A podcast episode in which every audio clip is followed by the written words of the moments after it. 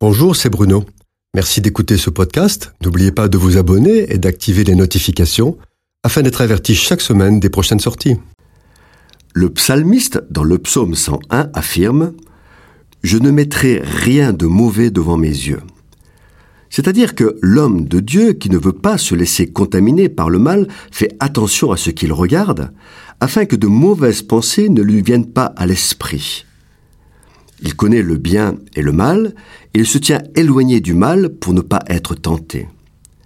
Le diable sait cela mieux que quiconque, et pour tromper les hommes et séduire, il utilise une stratégie efficace qui aujourd'hui produit des effets redoutables. Il crée la confusion entre le bien et le mal.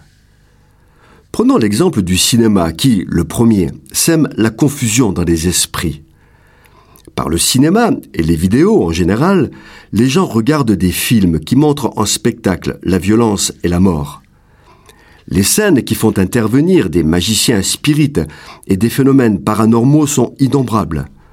La plupart des films évoquent des manifestations occultes, mettent en spectacle des gens doués de pouvoirs surnaturels, des êtres monstrueux et anormaux jouent les méchants et même les justiciers. Les films d'horreur sont banalisés, et tout ça ne choque plus personne.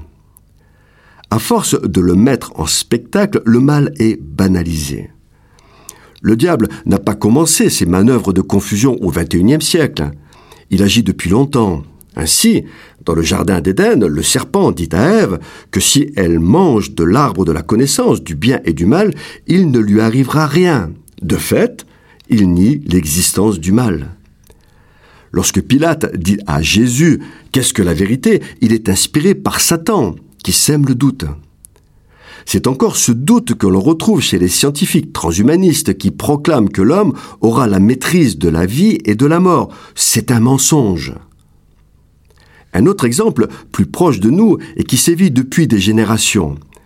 Les contes de fées ou autres histoires de sorcières et de personnages magiques surnaturels. Ils sont racontés aux enfants dès leur plus jeune âge. Quoi de plus innocent qu'un conte de fées?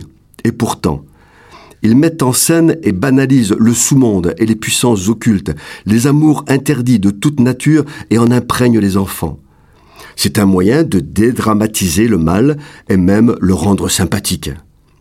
Là où le diable est malin, c'est que la fin de ces histoires racontées aux enfants est toujours heureuse, sauvegardant un semblant de moralité, ce qui permet de mieux faire accepter l'inacceptable.